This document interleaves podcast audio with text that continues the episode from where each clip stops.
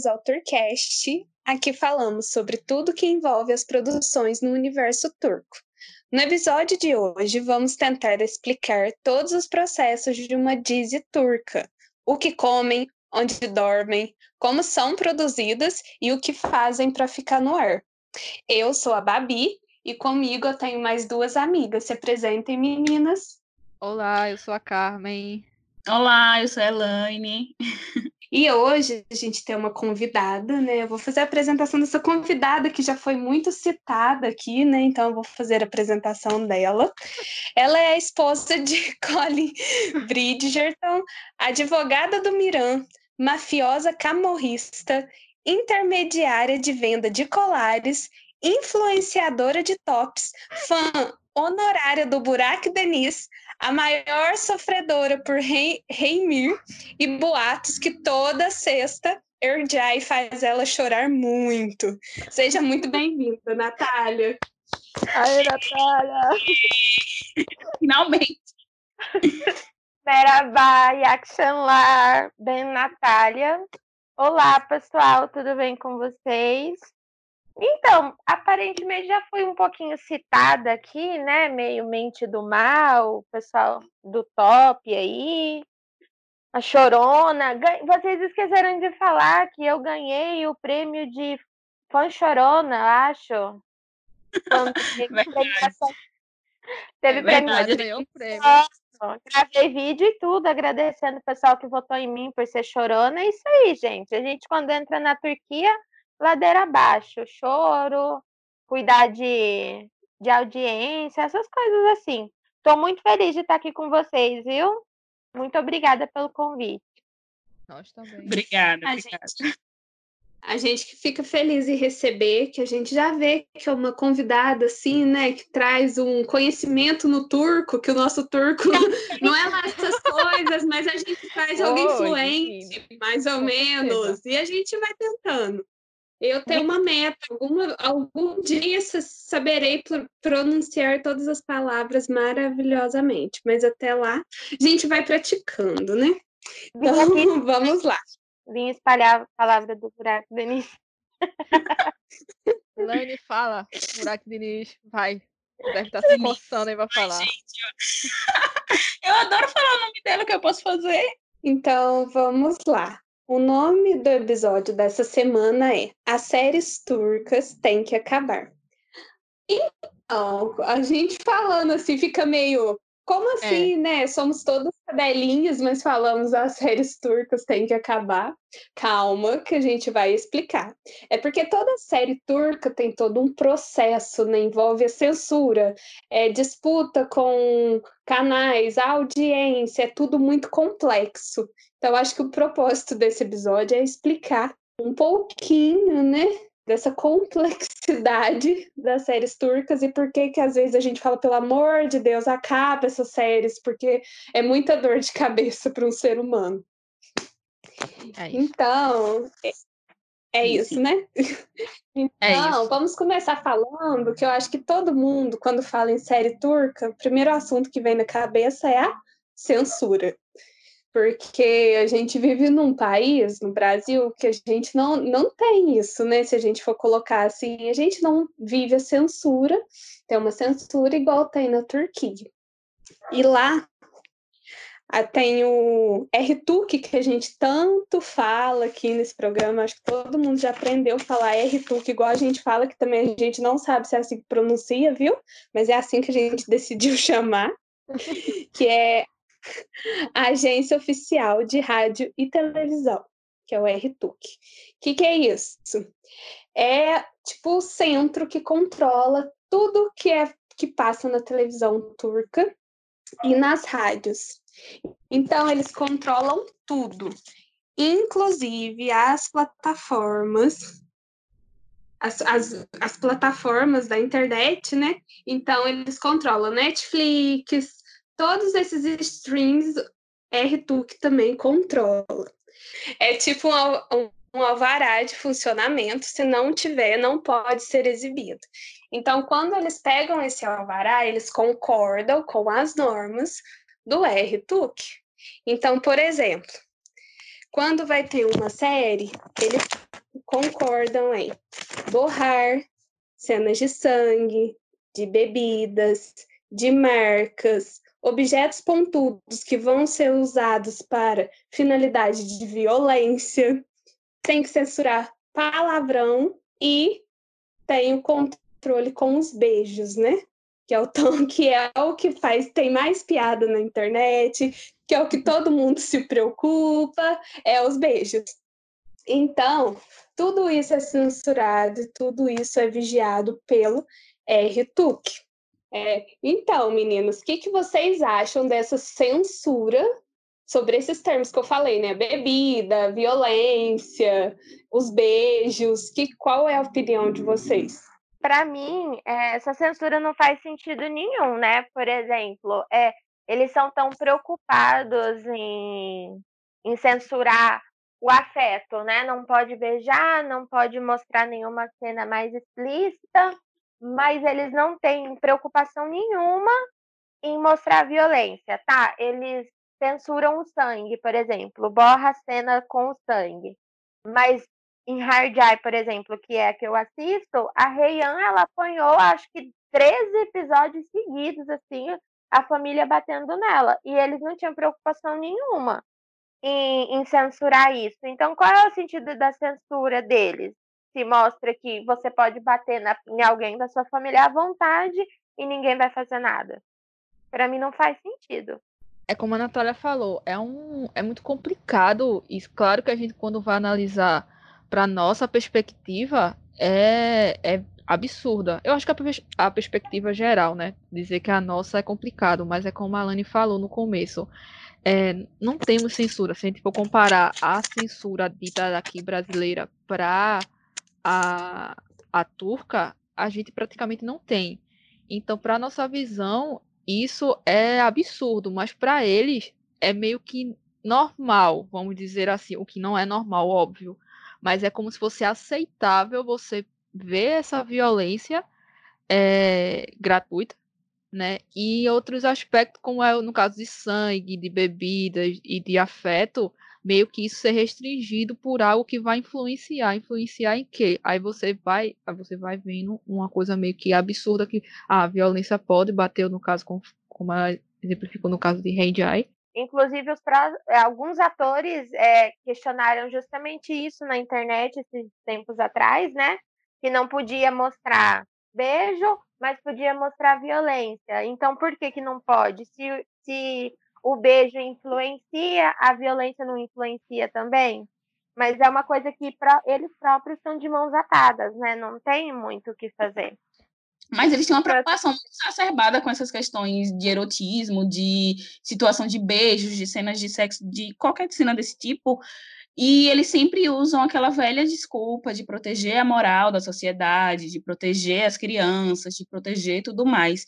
E sempre nessa questão da sexualidade. E quando você vai entrar no campo da violência, não existe essa, esse tipo de preocupação, né? Inclusive, eles investem bastante em séries de guerra, filme, nossa, eles aplaudem isso lá. Mas se você vai falar de uma série que já chama Love, já chama amor no início, eles simplesmente ignoram é, o quão importante esse assunto é, né? E cai em cima, cai forte. Então, é, é, é, bem o que vocês falaram, né? É, é muito contraditório de várias formas, porque proíbe umas coisas e deixam outras muito absurdas. Mas aí, é igual eu tô falando, tudo é controlado pelo governo. As emissoras que têm as maiores audiências são pró-governo, são a favor do governo. Então, assim, são, é muito difícil, é porque a gente está acostumado num país que a gente liga a televisão, a gente vai ver no jornal, criticar o governo e vai estar tá ok. Lá, isso não vai acontecer. E, tipo, normalizaram, normalizaram um governo ditatorial, porque é um governo ditatorial. É uma ditadura, gente. Se tem uma censura, se pessoas são presas porque estão falando o que está acontecendo, não deixa de ser uma ditadura. Então, assim, é muito contraditório, né? E a questão do borrar, por que, que eles borram? Porque quando vai exportar para outros países, fica mais fácil de tirar para poder ser exibido normalmente. Então, por isso que eles borram. Porque tem gente que questiona, né? Então, por que, que coloca na série? Porque eles já pensam também na exportação. A questão da Netflix, por exemplo, de, igual vocês comentaram, a cena de sexo, né? Às vezes alguma cena mais sensual, por que na Netflix é mais fácil de ter?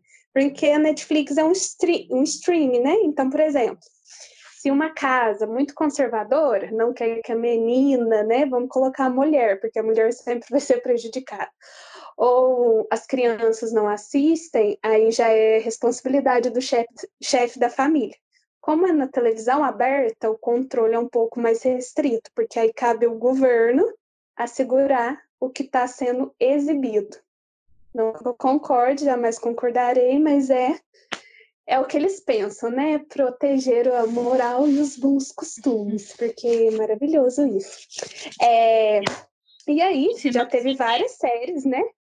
Que receberam multas, receberam multas por causa que foram contra esses moral, essa moral e esses bons costumes. Eu peguei alguns exemplos aqui. Teve uma de dois, que passou de 2008 até 2010 que chama Ask e Menu, que pelo que eu li foi tipo a Avenida Brasil da Turquia, porque a Turquia parou para assistir o final. Parou, inclusive o parlamento turco parou também. Mas é. Gente, ano 2010 na Turquia foi louco. Depois eu quero comentar um fato que eu descobri hoje, que eu ainda estou processando esse fato. Anos 2010 na Turquia, anos dourados, que chama agora só. Mas acho que é, mesmo tinha um plot pesado, né? Então, o que que acontece? Essa série, ela foi multada porque ela mostrava traição, que eles não aceitam é, séries com adultério são muito mal vistas, e ainda era uma disputa de sobrinho e tio pela mulher. Era um drama muito forte. E eles reclamavam, o que teve muita reclamação foi dos beijos longos, que duravam até quatro minutos. E sim, estava escrito desse jeito, que os beijos duravam até quatro minutos, cenas eróticas. Não, deve ser maravilhoso. Eu, eu não consegui achar essa série de 2010. Eu quero achar, porque só pérolas. É... o que lance a Jansu. É o Amor Proibido. É, é Amor Proibido, é. isso mesmo. Uhum, Essa mesmo. Foi, foi exibido na Band, viu? Essa série é, é, muito conhecida, né? Ela é famosa. É igual eu tô falando, é a Avenida Brasil da Turquia, gente. Vocês não estão entendendo. Ela é. Não, o é que é irônico, né? Porque como tu falou, é, foi mutada, foi vista não, não com bons olhos, mas até o parlamento parou para assistir. É aquela coisa, né? Não assista, mas assistindo. É porque é tudo no sigilo. Porque lá ficou em primeiro lugar aquele filme de tem mais putaria do que a história. Que eu nem sei. Então, uma outra que eu achei também que cara para Ask, que foi multado pelo beijo, porque eles estavam chupando os lábios. Gente, essas palavras foram usadas literalmente. Eles estavam chupando os lábios. O beijo é maravilhoso. Inclusive, vou colocar lá no Twitter depois para vocês assistirem e também no nosso Instagram. Então, fiquem aí no aguardo, porque o beijo dessa cena, inclusive todos os beijos dessa série, eu acho que eles começaram a pegar no pé porque essa série, gente, os beijos são demais, entendeu? Porque quem assiste série turca, assim, principalmente as mais atuais, fica meio chocado, né? Porque fica, gente, como assim, Turquia? Você deixa isso? E eu acho que eles começaram a ficar no pé deles, porque tinha, tem, são beijos longos e são beijos, assim, um pouco mais, como eu poderia dizer, mais reais, mas um beijo normal que a gente assiste aqui na novela do Brasil, por exemplo. Então, acho que eles começaram a ficar no pezinho deles, aí quando vê esse beijão, que é maravilhoso, vou postar, vocês vão ver. É, eles aí meteram a multa, né? Não teve como escapar. Triste, mas maravilhosa a série. E quanto, quanto que foi o valor da multa, Laine? A multa, gente, foi de 200 mil liras, que, tra... que convertidas aqui para real é 152 mil reais, tá? Tá bom para vocês? Tá ótimo, um beijinho desse, tá?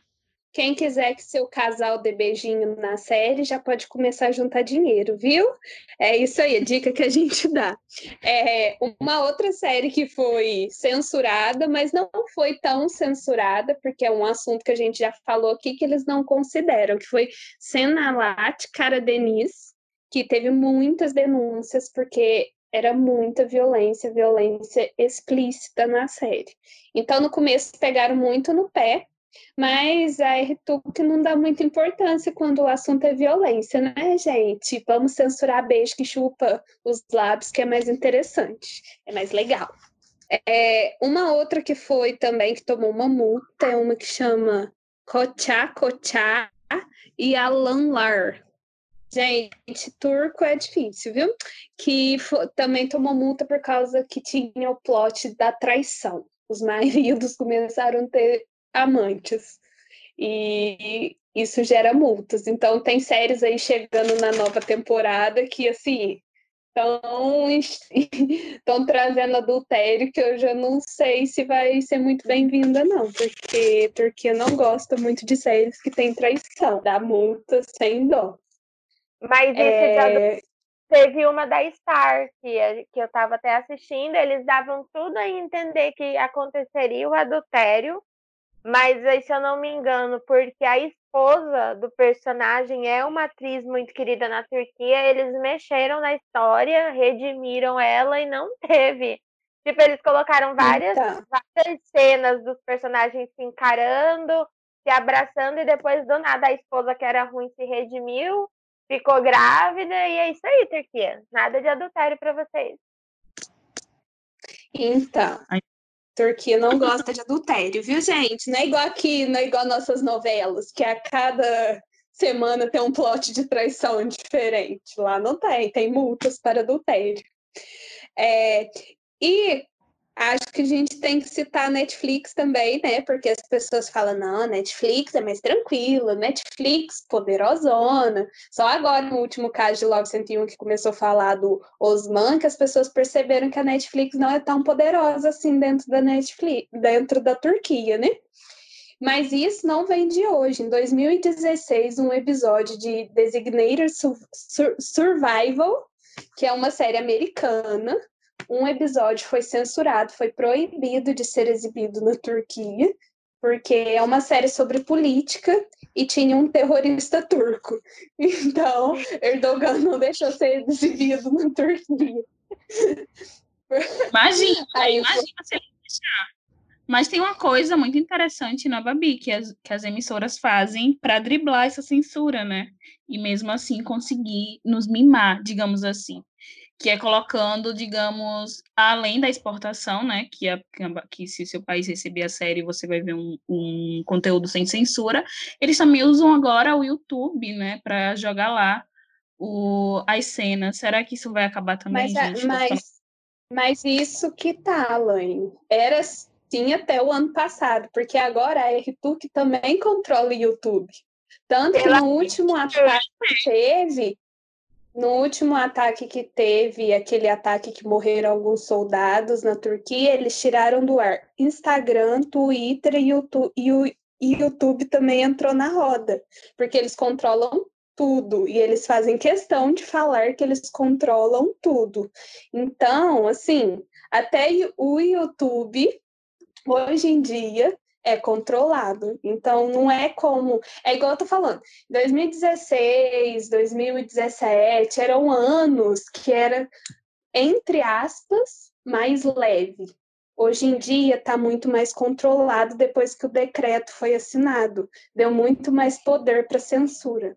Entendeu? Então, assim, eu acho que hoje em dia um jeito de, da gente ser muito mimado pela Turquia, que já é difícil, é nas exportações. Eu acho que é muito nas exportações. Você pegar cenas que foram cortadas, que eles exibem muito, né? Quando eles conseguem exportar, eles têm essas cenas sem cortes, e aí eles exibem elas na íntegra. E para acabar de falar das séries que foram censuradas, né, até desenho, os Simpsons foi censurada, a Fox já tomou muita multa. Simpsons teve um ano que tomou uma multa de 22.600 euros, porque passou um episódio que ofendia Jesus e foi censurado, tomou uma multa. Fox também já tomou multa por passar filme que mostrava cenas de um casal lésbico. Então, Fox, ainda bem que a Fox é rica, porque já tomou muitas multas. E o, último ato, vamos assim, que foi exposto né, de censura na Turquia foi o cancelamento de uma série que nem chegou a ir ao ar, que chama If, If You Only, que não chegou nem a ser lançada, mas foi cancelada porque ia ter um, um personagem LGBTQ+, e ele ia ter um relacionamento, mas foi censurado, a série já foi cancelada e a gente não vai nem chegar a assistir essa série, porque esse é o nível da censura turca, infelizmente. E só um adendo para esses personagens que são, são gays, geralmente quando eles colocam nas Disney, geralmente é sempre é ridicularizado, né? Vira como se fosse comédia. É aquele como se fosse aquele alívio cômico para você rir e ficar tipo virando chacota. Que tem alguns, no caso, que geralmente estão associados à moda, à área mais assim artísticas que eles colocam, que eu já, obviamente, quem já assistiu algumas Disney turcas sabe, e eles colocam isso como se fosse chacota e é meio que vai por ali. Então fica aquele meio coisa estereotipado que eles embutem nisso. Você sabe que são gays, mas só que fica aquela coisa meio engraçadinha, meio coisa e pronto, é isso. Mas a gente está falando da Turquia, dessa censura da Turquia. Eu quero lembrar, lembra que eu falei que 2010 foi os anos de ouro da Turquia, porque, gente, Turquia já teve um casal gay e que foi mostrada uma cena dos dois acordando na cama juntos. Eu achei isso maravilhoso. Eu quero ler para vocês a descrição, a descrição da cena, porque eu achei muito maravilhoso, porque é para a Turquia e a gente não consegue imaginar a descrição da cena, porque eu não achei no YouTube, eu queria achar no YouTube. começa, a cena começa com aparecendo os dois homens na cama, num quarto, dois homens na cama, com pouca roupa, música ambiente romântica. Aí um deles atende o telefone e diz que tem que ir para o escritório. E aí tem a imagem, depois a gente vai postar, que eu acho que a gente tem que postar essa imagem, dos dois, para vocês verem que isso aconteceu mesmo. Então, já teve um casal LGBT na Turquia. E a série, a tradução da série é maravilhosa, que chama O Dia da Espada. Que eu não sei falar em turco, então vou falar só a tradução. Então, ainda no artigo, no, na reportagem que eu achei, veio falando assim, ó a Turquia começa a ter alguma abertura em relação às questões LGBT nos anos mais recentes, mas mesmo assim as coisas não estão simples. Então é triste pensar, igual essa, essa reportagem que eu li, fala assim: agora a Turquia está dando abertura, pode ser que melhore as coisas. E a gente olhar em 2020, 10 anos depois, que em vez de evoluir, regrediu 300 anos.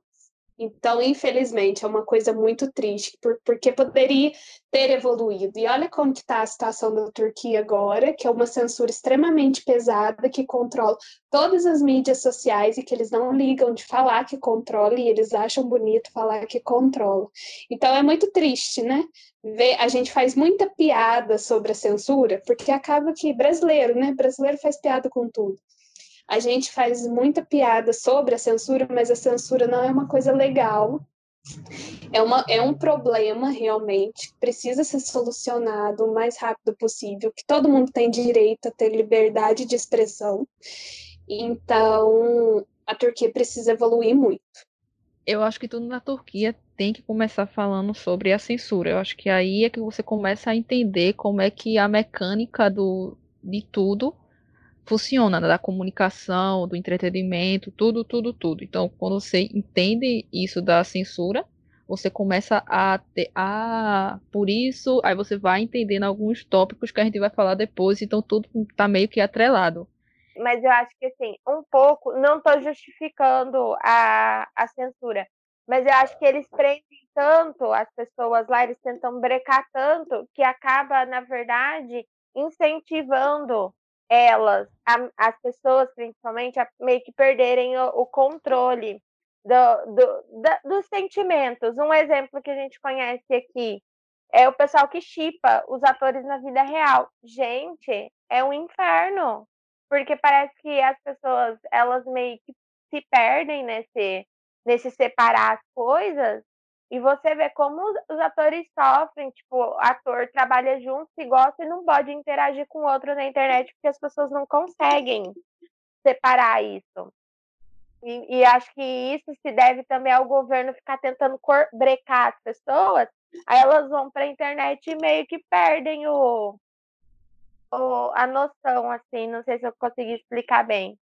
Uhum. É a via do controle, né? Todo mundo controla tudo meio que ensina eles mesmos a ser controladores.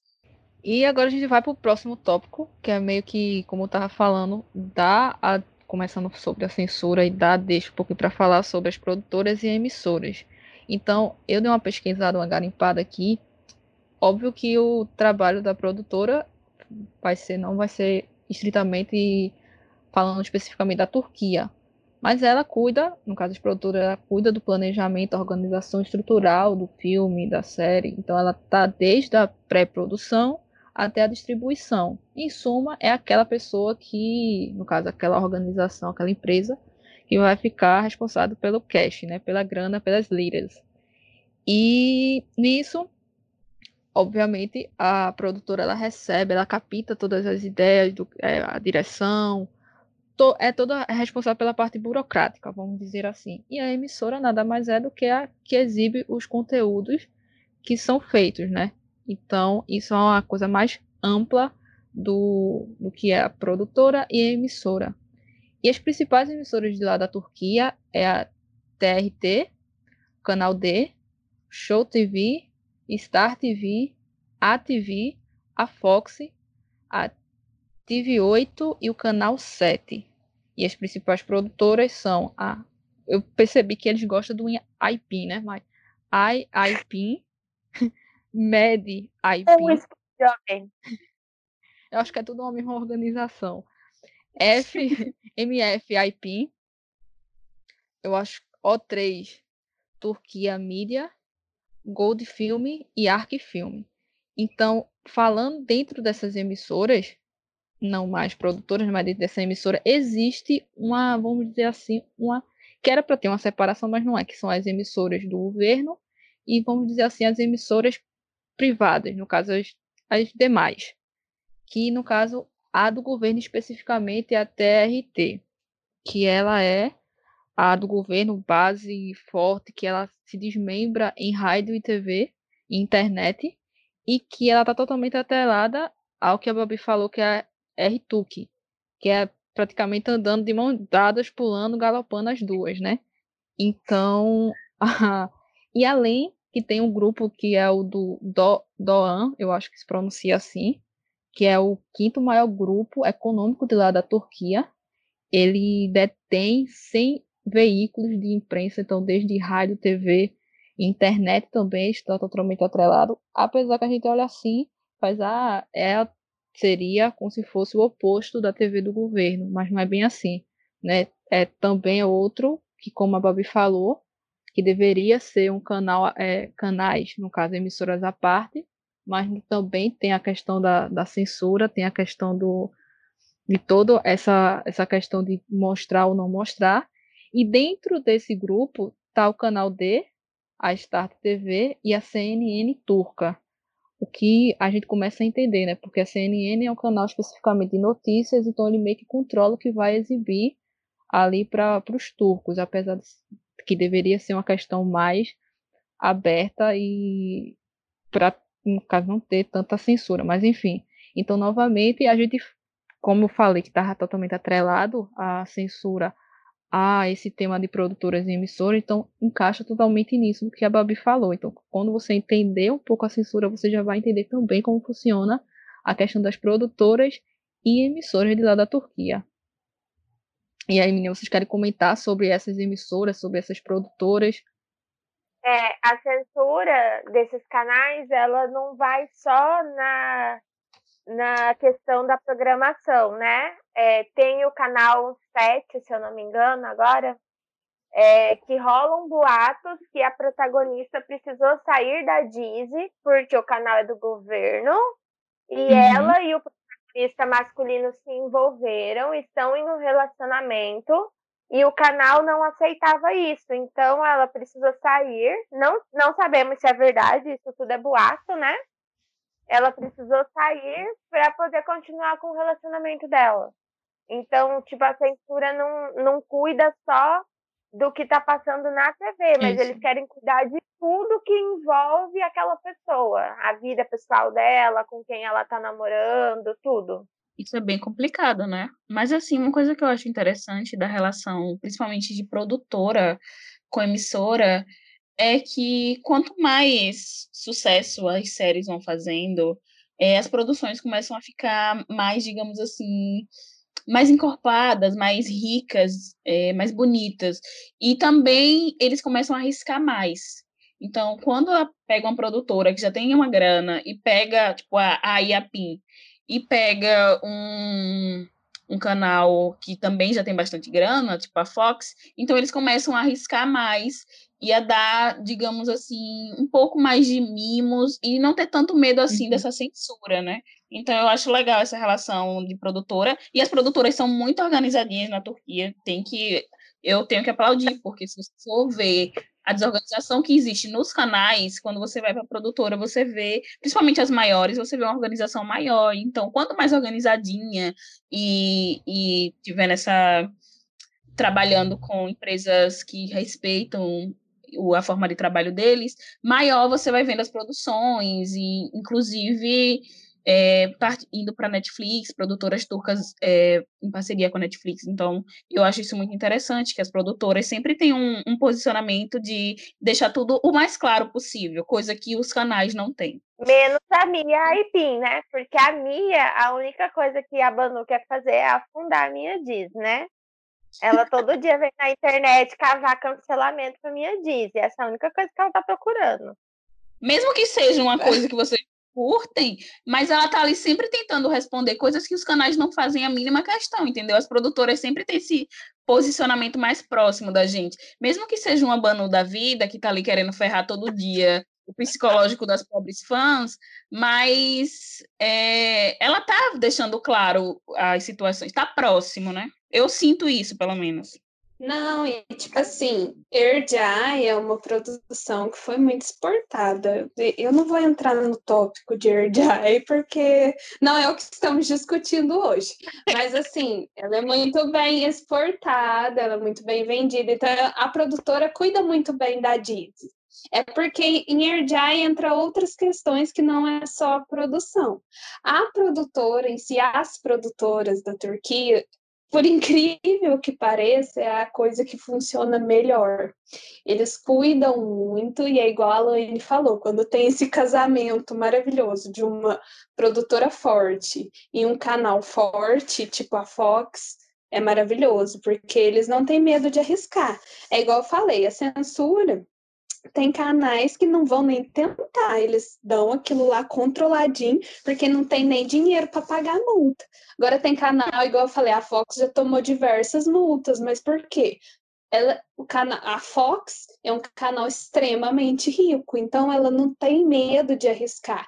E geralmente essas colaborações mais fortes, as produtoras mais fortes, né, vão procurar essa relação com esses canais mais fortes, porque geralmente é daí que nascem alguns dos grandes sucessos que a gente conhece, né? Então é interessante ver que pelo menos alguma coisa na Turquia funciona direito, como as produtoras. E aproveitando a deixa do, de vocês falarem de exportação e ter essa atrelado, é, atualmente a Turquia é o segundo maior país de, que tem que exporta é, séries para o mundo obviamente ficando atrás dos Estados Unidos. Então, gente, é muita coisa. E meio que o bom veio em 2000, que foi com a série chamada Delin e Urek. Eu acho que se pronuncia assim, que ela possui quarta temporada. Então, ela foi a primeira série que foi exportada, a primeira exportada. E, tipo, desde 2001, é, foram mais de 65 séries que foi vendidas mundialmente.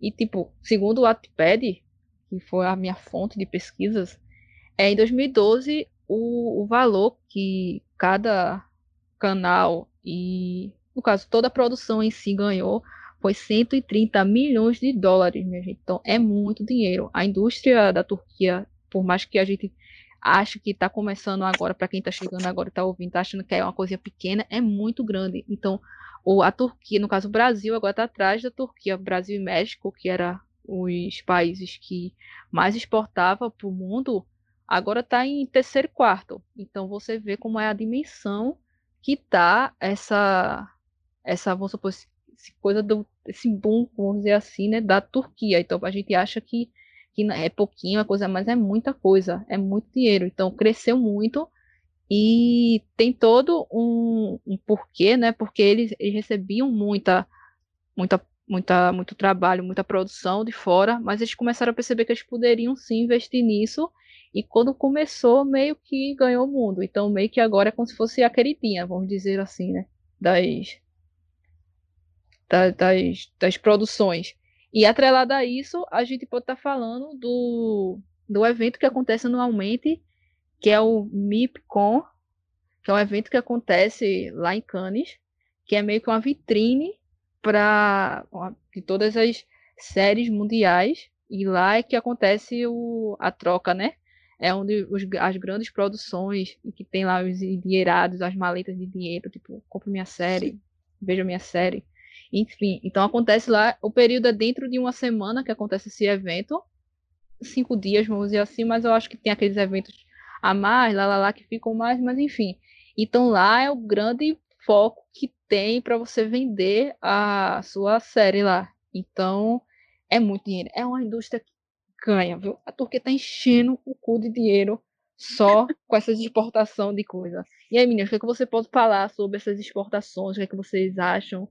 Assim, eu, eu acho isso incrível da Turquia, porque, velho, ser o segundo maior exportador de, de é. séries é uma coisa muito incrível, né? E o Brasil, bem feito, tá em terceiro, em segundo, porque não tá fazendo nada. E, enfim, não entrar no detalhe do Brasil, mas falando, continuando falando. uma coisa também meio triste de se falar dessas questões de venda e exportações que as séries têm é que os atores não recebem nada, né? Então Isso. fica tudo fica tudo para emissora e para produtora e os atores que lutem. Isso é bem injusto. E então, meio que a série deles pode ser exportada para, sei lá, 50 países, eles não vão receber um real disso. Então, eu acho isso meio bad vibes da Turquia também. Ai, só Sabe uma... Cannes eu já fico feliz. Saudades, Cannes. Momentos. E essa, essa MIPCON não acontece só em Cannes, né? Tem um evento na América uhum. Latina também. Então é, é um evento muito grande, mas assim, eu acho que é excelente a exportação. A gente vê esse mercado turco está expandindo. Tem muita gente chegando agora, mas não é uma coisa que vende agora. Já faz um tempo que está sendo muito bem exportado. Mas, assim, uma das coisas que eu fico com um pouquinho pé, com o pé atrás sobre essas exportações, não quero eh, receber críticas por isso, mas é porque eles vendem uma Turquia que não existe, não existe muito assim no dia a dia, né? E eu acho uhum. que como a gente voltando no assunto da censura, como tem a censura, eles não vão vender o lado feio da, da Turquia. Igual, por exemplo, aqui, vamos colocar uma novela da Globo. Mostra a favela, mostra os bandidos, aí tem o tiroteio, tem a traição. expõe, porque o brasileiro expõe, né? o brasileiro chega expondo, assim, tudo, todos os problemas põe ele na mesa, faz o filme com a política, que é uma palhaçada. Então, assim, eles vendem uma Turquia que, se a gente for olhar, não existe. E isso faz atores que são abusivos, agressivos, machistas ganharem uma fama que não é merecida Então, eu sempre gosto de bater nessa tecla de procurar muito sobre o ator turco que você goste. Eu não falo nem as atrizes, porque as atrizes turcas já sofrem tanta perseguição, mas os atores, principalmente. Parem de fazer pessoas estúpidas, famosas, gente. Por favor, procurem sobre. Tá bom? Dica da Babi. Era isso que eu queria falar sobre as exportações. E aproveitando a deixa também da e aproveitando a deixa das exportações, eu listei as quatro mais exportadas que dentro da história da Turquia atualmente, né? Quer dizer, atualmente não, até onde eu vi, que foram a, vamos lá para a pronúncia, Murtezin e o Zil, acho que é isso, e o Zil, que é de 2011, ela tem quatro temporadas e ela foi exibida pelo Star TV. A outra é a Fatima Gu Chuzu, Juzu, né? Que foi exibida pela Band foi exportada aqui para o Brasil, que na Band é a Fátima Gu, A Força do Amor. Ela foi lançada em 2010 e ela possui duas temporadas e é do canal D. Toda a sequência depois vai ser do canal D, ganhando malotes de dinheiro, várias liras. Aqui Babi falou no começo que a coitada foi, que era a Avenida Brasil da Turquia, né? Que é a Aski, Aski Menu, eu acho que é isso, que é Amor Proibido. Ela possui duas temporadas e é tão conhecida que eu acho que é muito conhecida, que é a Berbin, Bir, não, Birbin Jesse, Je, Je, que é a Mil e Uma Noites, que tem três temporadas e quem não assistiu na banda, eu lembro da minha infância assistindo Mil e Uma Noites. E a, a vamos dizer assim, a Dizion Rosa, né, que merece estar aqui e que foi linda e maravilhosa, que é a Cara Sévida, que ela ganhou o M, então tem que estar tá aqui, né? Tem que ser citada. Que eu não. é, a Babi, justamente, a Babi já panfletou. Eu sabia que ela ia se manifestar, então por isso citei, eu, merece uma citação eu, honrosa eu não, aqui. Eu não queria cortar, mas, né, gente, não é toda série que tem M. Cara Sérvida tem M. Beijos. Era isso. Falou de Cara ah, eu já lembro de Suelen. Amiga, beijos! Então ai, ai. é isso, gente. Essas foram as. E são dizes que foram lançadas de, na faixa de 2000, 2010 até 2010. É como a Babi falou, é a fase de ouro da Turquia. Então veio com essa leva que ainda tinha essa questão que, por mais que esteja a questão da censura, mas quando foi vendida foi muito aceita é, fora da Turquia e meio que é aclamada. E agora a gente vai para o tópico que eu acho que é o causador do, das nossas ansiedades diárias, que é para saber se a nossa Dizzy vai sobreviver na Turquia, que é sobre a classificação e as taxas de audiência. Então eu vou explicar para vocês um pouquinho. Vocês já devem, assim, quem é novo na Turquia, eu aconselho vocês ficarem longe desse tipo de informação. Mas quem já está aí vivendo Ai, gente, eu lembro dos meus tempos de inocência, que eu não sabia o que era isso. E que eu vivia bem, assistindo minhas séries turcas em paz.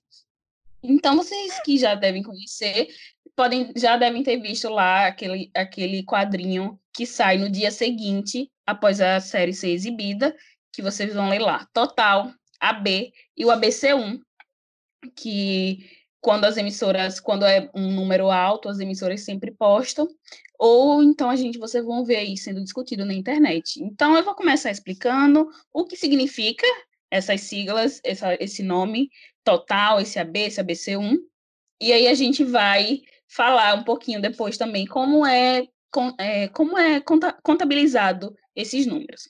Tá? Então eu vou começar a explicar para vocês o que significa essas siglas, começando por total, que é o número total de pessoas que assistiram essa série até o final. Então, quando termina, não que ela assistiu até o final, mas que elas, quando termina a série, elas estão assistindo.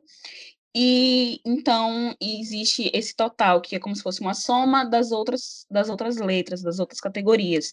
E eu descobri também que eles mostram sempre esse AB e o ABC1, mas existem outras letrinhas para somar e para meio que tirar a média para chegar nesse total. Por isso que eu fiquei um pouco confusa, porque fala que é a soma dos outros dá o total, mas é, tira a média, no caso, e dá o total. Mas isso não fazia muito sentido, então eu descobri que existe mais letras, então não é só a soma daqueles dois números do AB e do ABC1, existe mais, que não, não é tão relevante para eles colocarem, por isso que a gente só vê esse total.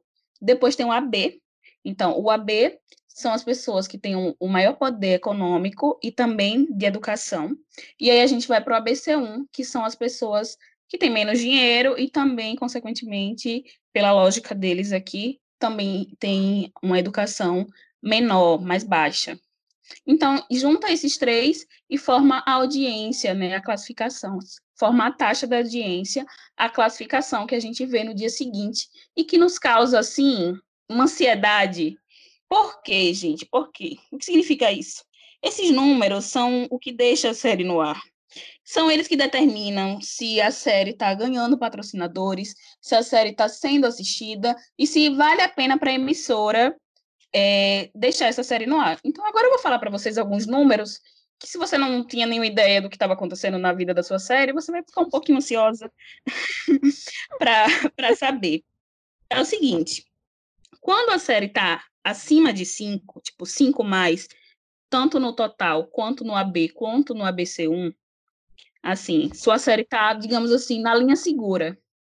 Então, acima, qualquer número acima de 5, então, quanto maior o número acima de 5, mais segura ela vai estar. Isso, no, é, isso em todas as categorias. Mas a gente tem que prestar atenção em uma categoria chamada B, que ela é meio que a mais importante, a que mais é levada em conta do bolso das emissoras, que é o que vai atrair os patrocinadores. Então, eu já vou falar aqui já essa questão dos patrocinadores. O que, que acontece? A série está dando, tá dando uma audiência boa, o AB dela tá bom, então significa que pessoas com dinheiro estão assistindo aquela série, então os patrocinadores mais ricos conseguem investir naquele horário. E as emissoras, o quê? Bota dinheiro no bolso e deixa a série no ar. Quando esse AB vai caindo, e a série tem uma produção alta, a emissora começa a sentir que não tá, não tá valendo a pena manter aquela série no ar. Então não importa se ela tenha quatro episódios, para a emissora não tá valendo a pena. Então ela vai lá e simplesmente cancela. E aí, meninas, o que vocês têm a falar sobre, sobre essa audiência do demônio? Olha, esse negócio da audiência, só quem já acordou três horas da manhã para ver a audiência da série favorita sabe o que é sofrer por audiência, gente. Não entrem nesse poço. Acompanhem sem acompanhar a audiência. Que aí, se cancelar de um dia para o outro, você fala: Ó, oh, cancelou, porque você fica sofrendo com uma audiência. Aí você tem, além de você olhar o total, você tem que olhar o AB, ainda tem o ABC1. É um tanto de número que você fala, para que não resume em, em um só? E eu acho que é tipo muito Turquia separar em três categorias a audiência. Porque, tipo, não faz necess... não tem a necessidade. Então, assim, essa audiência é só para deixar a gente com o cabelo em pé. E só quem viveu a Azize sabe o trauma que é. Menção honrosa a Azize e sua audiência de três pontos que não mexia. Ô, Lani, uma dúvida. É, tu falou em números e tudo mais, mas como eles contabilizam esses números? No caso, eu vi que, para quem não sabe, não sei se as meninas sabem, enfim, tem uma maquininha que uma maquineta que é parecendo aquela maquineta de auditório que você aperta e você, eita, tô assistindo, né? Não, não sei se tem isso, mas como é que eles contabilizam esses números para chegar a esse somatório de AB e ABC1? Pronto, eu descobri que eles têm três formas de fazer essa medição. Existe um, como se fosse um questionário que eles meio que mandam, mas isso é mais a longo prazo, tá? Porque por exemplo, se uma série está no ar já há muitos episódios, eles mandam isso meio que para confirmar aquela audiência que eles estão recebendo. Então, existe essa questão de um papelzinho chegar na sua casa e você lá dizer se você está assistindo, o que você anda assistindo na TV. Existe dois tipos de aparelhos para medir a audiência. E não é todo mundo que é medido, é importante falar isso. Porque eu vou citar assim, um exemplo é, para a gente ter uma ideia de como é medido isso. Por exemplo, uma pesquisa do Datafolha. Ele não vai ligar para 200 milhões de brasileiros para saber qual é a nossa opinião política, quem é que a gente vai votar. Eles vão escolher ali um grupo de pessoas que vai valer pela opinião do país. Então, eles vão entrevistar, por exemplo, duas mil pessoas e dessas duas mil eles vão dizer lá o, essa porcentagem. Então, isso acontece também para medir audiência. São colocados aparelhos, é, na Turquia eu descobri que é mais ou menos 2.200 aparelhos, na casa das pessoas, em diferentes bairros, de diferentes classes econômicas. E nessa medição existem dois tipos de aparelho: um aparelho que manda informações em tempo real e o aparelho que manda informação diária. Então, é, e nesses aparelhos eles também podem definir quantas pessoas estão assistindo. Então, lá no controle, é, é, tudo através do controle da televisão. Eles podem dizer quantas pessoas estão assistindo, se você é homem ou mulher, e também se você é pai, mãe ou filho daquela família. E outra coisa interessante que eu encontrei é que isso é, um, um, é algo sigiloso. Então, você nunca vai encontrar uma pessoa na rua dizendo, gente, na minha casa, média audiência, tá? Minha casa ali tem o poder de dizer se sua série tá no ar, não. Eles assinam um contrato e se, olhe, e se descumprirem esse contrato, já sabe que não é uma coisa fácil, né? Vai levar multa e pode até ser preso. Então, é um negócio assim, bem tenso. Vocês não assistem é, da TV, né? Mas já teve umas vezes que eu estava assistindo pelo antes de ir para o YouTube, né? Pelo site do, do canal. E aí, toda vez que tinha que reiniciar o streaming, perguntava: é, é homem ou mulher? Qual a sua idade? Uhum. Sabe? Essas coisas assim. É. Aí, no, é, tipo, eu ainda nem. Eu tive que pesquisar homem ou mulher para eu poder, para eu poder responder. E aí eu lembro que uma vez eu, eu apertei errado. E eu apertei, apertei AirTag, que é homem, né? Aí ficava aparecendo propaganda de carro toda hora. No meio do episódio. E eu falava assim, que castigo que é esse, gente? Toda hora. é uma loucura isso. E eu descobri uma coisa também, gente, que não é só na Turquia que esse método é usado. Existe vários outros países, inclusive o Brasil usa esse mesmo método. Só que aqui é muito mais de boa, porque não as séries não se comprometem tanto assim com a audiência. Eles meio que determinam pelo menos um tempo básico da série contar história, assim como novela ou até mesmo programa. E sobre isso que a Natália falou, deles, deles sempre querendo saber quem está assistindo aquele negócio, é para direcionar patrocinadores. Por isso que você recebeu aí essa essas campanhas para homens, né? Já que você botou errado, mas um que já foi corrigido e hoje, enfim. E aí eles, eles usam esses dados para vender também, é, no caso, para os patrocinadores. Então, eles, uma marca de, de cerve... cerveja, meu Deus, na Turquia. Agora me deu um perdido na televisão, acho que não. Tipo, uma marca de desodorante.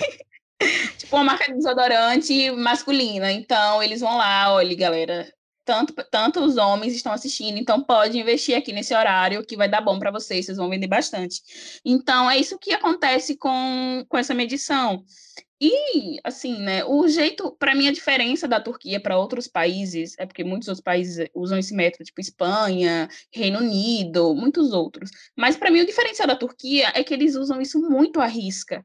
Eles não dão uma chance para as séries respirarem. É tipo, vai ter que ter audiência. Então, foi ali, deu um 4, já começa um perigo, tá dizendo, olha, isso aqui não tá bom pra gente, nossos patrocinadores não vão. Dá três, gente já bota o coração no bolso, porque vocês vão sofrer. E aí é só ladeira, começa a mudar de. Podem mudar a série de dia para tentar uma nova estratégia, para atrair um novo público, que provavelmente vai dar errado, então sua série vai ser cancelada por isso. Outra coisa que acontece para atrapalhar a audiência da sua série são aqueles programas, são os reality shows e o futebol. Alguém tem uma opinião sobre isso? Gente, toda sexta-feira tem jogo do Galatasaray, eu não aguento mais. Toda sexta-feira tá lá o letreiro, não quero saber de jogo, eu quero saber da novela. Sai! Sabe? Umas coisas assim, fica avisando o tempo todo quando tem, quando tem gol. Quando... Não quero saber, amados, não quero. Então, é, é porque o futebol, para quem não sabe, na Turquia o futebol é quase igual aqui no Brasil, só que pior, porque eles são muito fanáticos, muito, muito, muito, muito. E os dias de jogos é certeza que cai a audiência das séries. Então, por exemplo, na quarta é um dia que tem muitos jogos de futebol, então as séries que passam na quarta são muito prejudicadas. Na sexta e no sábado também tem muitos jogos. Então, os dias que tem jogos de futebol, provavelmente vai cair a audiência da série. Aí, para piorar, tem dois reality shows que na Turquia são sagrados, que assim, eu não sei qual que é a tanta graça que eles veem nesses realities, que é Survival, que passa metade do ano passa esse reality, e aí acaba, aí você fala agora, as séries vão poder ter audiência em paz. Passar uma semana começa Masterchef. E Masterchef lá também é sagrado. Que a é, audiência lá, gente, de verdade, as, os dois reality shows são realities que batem audiência, sim, são audiências consolidadas, por isso que todo ano tem, e os turcos não ficam sem seu reality show. Então, para quem assiste série, é a morte. E esses realities não, parece, não passa uma vez na semana. Porque não, não é suficiente. Passa segunda, passa terça, passa quarta, passa quinta, passa sexta, passa sábado, passa domingo. Então, é todos os dias. Então, esses realities que tiram a audiência para séries que já estão sofrendo com a audiência, é assim, é a morte, porque aí é, é realmente a foicinha da morte passando, assim, para levar o pouco de audiência que tem. Então, o dia que tem reality, futebol, então, nossa, não sobrevive uma. Conforme a gente vai entrando, assim, no mundo da Turquia, a gente vai se aprofundando muito nessa questão de audiência, né? Chega um momento que se você me perguntar a grade da Turquia, o que, que importa lá, quais são os programas, segunda, terça, quarta, quinta, qual que é o dia melhor para audiência, eu sei tudo. Se você me perguntar aqui do Brasil, eu sei nada, sei nem o que está passando. A Turquia deixa a gente paranoica, né? Deixa a gente ansiosa. Foi como eu disse, gente. É o motivo da nossa ansiedade diária. Sim, você começa a fazer as grades para ver se uma Disney que você assiste vai bater com outra, se trocar de dia, será que vai pegar a Disney que eu assisto? E aí, por exemplo, falando de fim de semana, eu, aí eu aprendi que fim de semana é um dia ruim para Disney, que geralmente quando vai para fim de semana é porque já está dando os últimos suspiros, umas coisas assim que eu nem fazia ideia, sabe? E aí você vai aprendendo, vai cada vez afundando mais, assim. Eu acho que é por conta do da nossa cultura, porque aqui não tem muito cancelamento. E lá é tipo cancelamento a rodo. Então a gente se adapta a esse a esse modo operante de lá da Turquia, né? Porque pra gente tanto faz como tanto fez. Pode estar, tá, pronto, futebol mesmo, pode estar tá passando, mas se tiver um programa que a gente gosta, a gente assiste e geralmente esse programa tá lá se alcançar determinado pico da audiência e se manter nisso, para ele já tá feliz, já tá bom. Mas lá na Turquia não, não quer isso não, quer o céu, né? O céu é o limite. Então a gente meio que já ficou, já entrou isso no nosso coraçãozinho e a gente já adquiriu também esse modo operante da Turquia, né? Isso é, é triste, ao mesmo tempo normal. O bom é que agora, não sei vocês, mas eu já tô bem tranquila, tô mais tranquila com esse negócio de audiência, sim. sim, sim. Não tô levando pro coração porque meu debut na Turquia já foi um cancelamento, né, de uma coisa que eu gostava muito, sim. E aí mudou de dia. Ah. aí mudou de dia, era um dia, era fim de semana, aí mudou para semana. Trocaram de roteirista, mudar, algumas pessoas do elenco saíram, tentaram, tentaram, e aí foi cancelada foi o meu, o meu debut na Turquia, foi, acho que como muitas pessoas, né? Foi Arcânticos. Mas agora, por exemplo, eu já assisto, eu assisto uma que teoricamente é consolidada, né? A gente não sabe se a Banu vai conseguir enterrar ela na próxima temporada. E, e o restante eu assisto sem levar pro coração. Eu olho a audiência e falo, hum, legal, hein? Tá boa, mas não me apego, porque pode ser que semana que vem, né? Eu nem posso falar que que não estou mais nessa ansiedade, porque semana, essa semana mesmo eu estou fazendo a, essas semanas que passaram, eu estou fazendo a grade da Fox, né? Estou tentando resolver ali um problema que eles têm de 10 séries no ar. E Nossa, aí eu tô sofrendo com a série que ainda nem começou, mas eu já estou sofrendo, então eu não posso falar que, que eu já superei essa fase, sabe? Eu já sofri muito com audiência, assim, né? Quem só quem só quem viu ali a, a ladeira de uma série ah, e a audiência caindo sabe Eu te entendo, Nat... eu te entendo, Natália, sobre essa série. A série pode ter 500 episódios, mas quando começa aquela ladeira de que você já sente que vem o cancelamento, dói. E é importante dizer que, a, que as séries na Turquia, elas passam no horário nobre. É como se fosse lá o horário do... É o horário mais importante da noite. Então, começa às 8 horas e eles conseguem levar esse episódio até, as, até a meia-noite. Então, são comerciais enormes para para suprir esse horário para eles conseguirem manter o mais tempo possível da série no ar. Se a série for muito longa, então, consequentemente, os comerciais são menos e, com certeza, vão ser é, muito mais caro aquele, aquele patrocinador. Além do Survival, Masterchef e futebol, as séries concorrem entre elas, né? O que é um sofrimento assim, gente, que não dá nem para não dá nem para descrever, porque você vê ali, às vezes você quer ter, você até quer assistir outra série naquele dia, mas a Turquia não permite é, não permite você ter a sanidade para acompanhar duas, porque imagine duas concorrendo no mesmo dia, um sofrimento. Todo dia que você acorda no outro, toda vez que você acorda no outro dia de manhã, é vendo essa audiência. Então, sofre, né? Às vezes você nem acorda, você não dorme, você simplesmente fica ali ansioso, esperando essa audiência que sai normalmente ali no horário das quatro horas. Então, já estou dando aqui umas dicas para vocês, se vocês quiserem também, a gente pode colocar até sites para você olhar essa audiência. É tipo, não vejam audiência, mas a gente pode lhe ajudar a ver. É, se você insiste. É, sobre a audiência, é muito engraçado, porque as séries hoje em dia, quando, quando você começa a acompanhar muito a audiência e começa a perceber como que funciona e como que funciona as turcas, você já consegue ter uma ideia do que pode ou não dar certo na Turquia. Claro que você pode se surpreender. E tem outro fator também que a gente já cansou de falar aqui. Como lá na Turquia é tudo aberto, em aberto, eles não têm temporada fechada.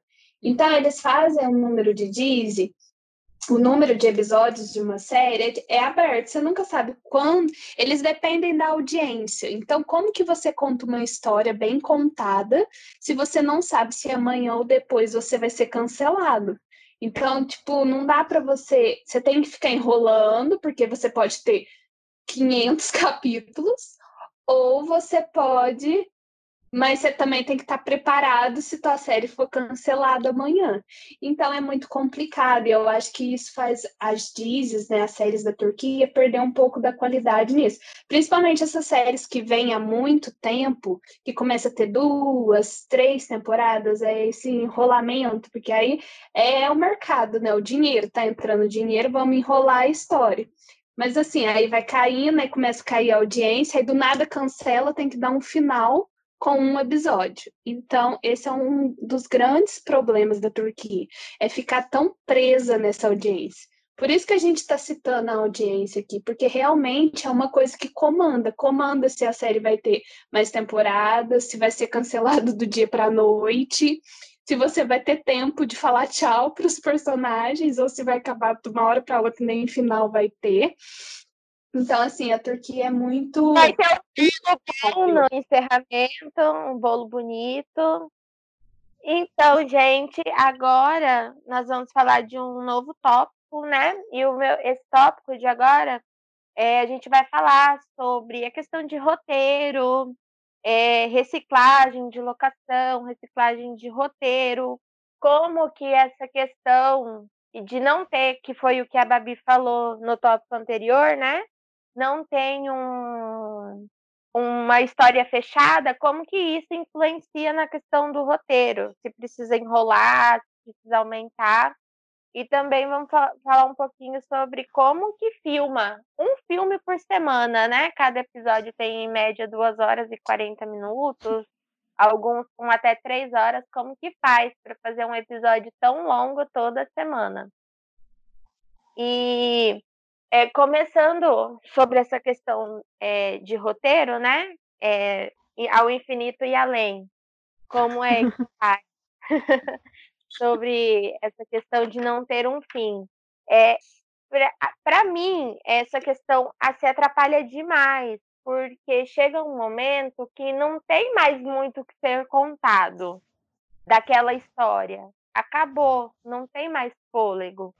Só que tem audiência. Então, a, pro, a produção, né, ela tenta criar é, roteiros, é, plots, coisas que às vezes assim é muito inverossímil pra gente, uma coisa que não faz sentido nenhum, mas você tem que engolir aquilo, né? Porque a outra opção é cancelar a novela, né? Mas enquanto tiver audiência, não vai cancelar. É, e aí acaba, às vezes, é, e o próprio enrolar pra, porque tem audiência acaba matando a audiência, porque chega um momento que o público está muito esperando algo e para manter o público assistindo, o roteiro não deixa aquilo acontecer e aí o público desiste, ele fala, ele fala, não vai acontecer, então não quero mais. E aí por esse motivo a Disney acaba, né, morrendo. Que, isso é verdade. Eu acho que é um inferno isso. A Turquia deveria parar de fazer isso com, a, com, as pessoas. Eu acho que eles deveriam, pelo menos. É... Porque existe assim, existem as temporadas, né? A temporada de verão, a temporada de inverno. E eu, eu entendo que eles queiram investir, são, é um período longo, né? São praticamente seis meses, para eles estar tá investindo em séries e, no caso, investir em um roteiro ali, na, em, é, entregar todas as fichas dele em uma série. Mas, gente, pelo amor de Deus, tenham o mínimo, o mínimo que é criar uma história fech... tipo como se fosse blocos.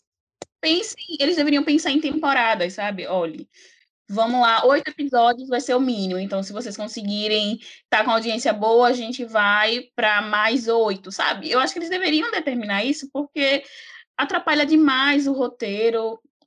Às vezes a série tá indo muito bem, tá indo tão lindo, tá tudo tão perfeito, vai chegar naqueles momentos que você tanto espera, e aí eles simplesmente não dão isso, então frustra demais. Essa questão de roteiro da Turquia, para mim, é um dos maiores problemas. E eles tentam encaixar uns negócios que não, não tem cabimento. E também existe outra coisa, né? Que é como se os roteiristas cansassem e aí eles simplesmente trocam de roteirista no meio, no meio do, assim, do nada. Então o roteirista já pega outra visão, já começa a entregar outra coisa, às vezes até ajuda. Você acha que está ajudando, mas de repente já começa a desandar tudo de novo. Então, assim, Turquia melhore de novo, né? É, e um exemplo, é, lá vou eu falar de novo de Hard Eye, desculpa, gente, a menina dos meus olhos. Mas um exemplo, é, é, é inspirado numa duologia de livros, né? Já tem um, uma coisa pré-determinada que acontece ali. Mas não importa, porque para quem sabe mais ou menos o que acontece nos livros, e para quem está assistindo a Disney, é, você vê que tipo, já, já foi. Você nem sabe mais o que está acontecendo. É, o livro já não tem mais muita muita coisa. Aí eles, é, assim, que está acontecendo na Disney em si, aí eles criam uns plots nada a ver, que me deixou muito magoada, porque o tanto que eu já chorei com plot ruim de Hard Eye, misericórdia, gente. Teve um dia que eu saí do Twitter, fiquei três dias sem entrar no Twitter, de tão triste que eu fiquei. De verdade. Eu chorei, eu, eu chorei tanto, eu chorei tanto que eu fiquei deprimida. Uns três dias sem entrar lá, porque eu tava assim, muito chateada. Eu acho que aí entra aquele negócio de você ser lucrativo, porque pronto, como a Alane falou, se você tiver uma história fechadinha, a Eye foi baseada no livro, como tu tá falando. Então, tem aquela história meio, começo e fim. Então, eles meio que foram gananciosos a partir do ponto que tava seguindo a história do livro, tava fazendo sucesso, tá? Então, vamos continuar, vamos fechar esse plot e finalizar a Disney de forma correta e ficar, tipo, sendo o ícone top master das Disney. Mas não, tá fazendo sucesso, tá ganhando dinheiro, então vamos encher linguiça, porque tá enchendo o nosso bucho de dinheiro, então isso tá levando. Não sei se é o caso de Red Eye, porque eu não acompanho. Mas eu acompanhando, vendo os outras Disney, eu tenho uma noção em relação a isso. Infelizmente, vou falar da minha menina dos olhos, que é a Philly, porque aconteceu isso, tava um sucesso, tinha tudo para ter um plot fechadinho, começo, meio e fim, história, só que foi um sucesso bacana, só que depois foi dando um declínio do roteiro que você fica olhando assim, tipo, puta que pariu, o que foi que aconteceu?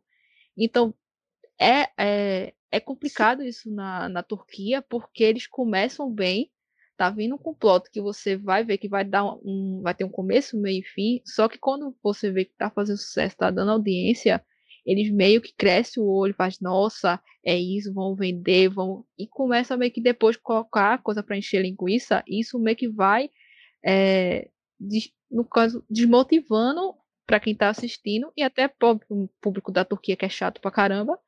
E meio que faz com que não gere. E eu acho que, de certa forma, tem a sombra da audiência para todo mundo que está começando lá. Os produtores é, tipo, já vem, acredito que já vem com esse pensamento de ah, vai ter que fazer sucesso, vai ter que dar audiência. Então essa sombra da audiência meio que permeia a, as produções turcas para não ter esse coisa de começo, meio e fim. Eles começam, vê se faz sucesso, então, ó, a fórmula deu certo, vamos manter nisso e fica meio que levando, levando, levando. De repente a turma enjoa, isso é um achar meu, eu acredito que é isso, enjoa e tipo, eita, e agora? Aí vem o um cancelamento, joga qualquer coisa para para finalizar e fica meio que vago. Você fica tipo, como assim, minha gente?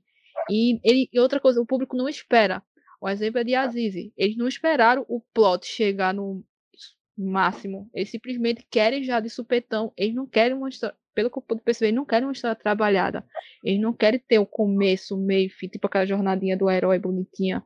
Tudo contadinho, tudo fechadinho. Eu acho que a eu acho que a Turquia não está preparada ainda para isso, não.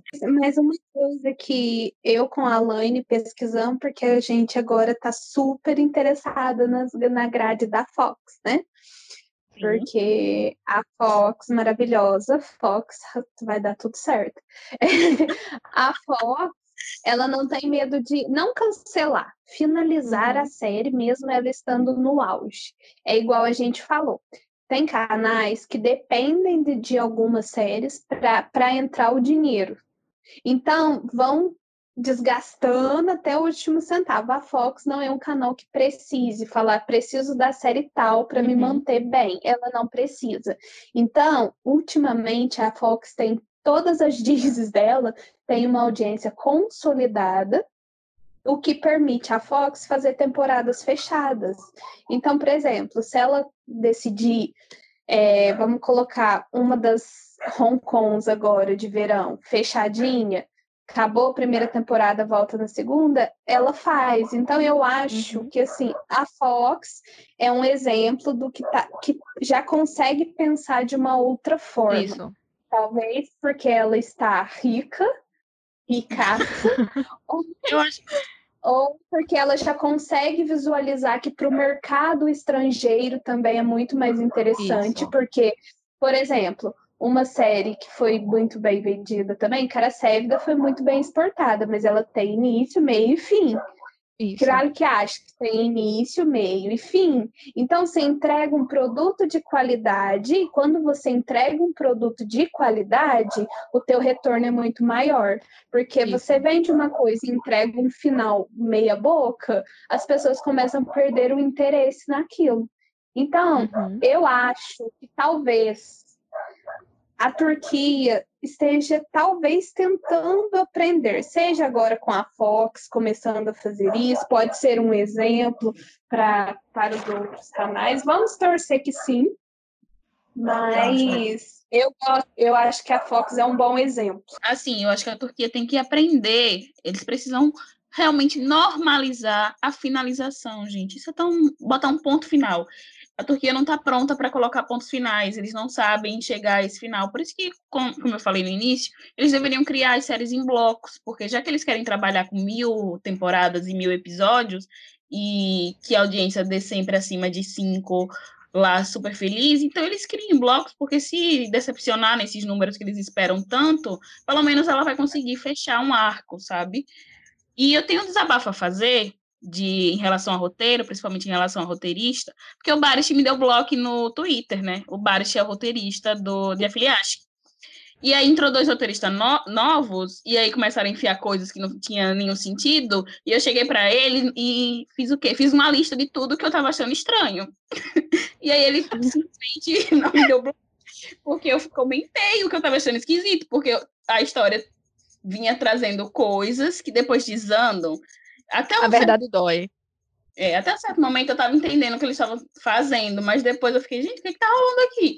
E aí eu fui pontuar isso pro Baris, ele me deu bloco.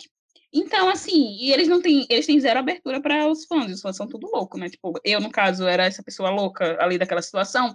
É um exemplo, mas ela até que foi respeitosa, tá, gente? Só para dizer que eu só pontuei as coisas estranhas que eu achava. Vamos falar das locações e da reciclagem de roteiro. Assim, é, quem já assistiu várias Gizes, né? Com certeza já viu várias casas sendo repetidas. Porque a Turquia não tem Projac, né, gente? Eles usam locações reais. Então tem muita tem muita locação repetida. Eu fiz aqui um apanhadinho, né? Que eu lembrei de memória, assim. É, o, o, o caso mais engraçado, assim, que eu acho é a casa da Daphne, em Kiralikashi, e a casa da Zeynep, em Sharpisma, que a Eushin, as duas personagens dela moram na mesma casa. Eushin, né? As duas, as duas personagens dela Ai, moram Deus. na mesma casa. E eu pensando e que é aí... é impressão minha. Não, é a mesma casa. É, não era impressão sua.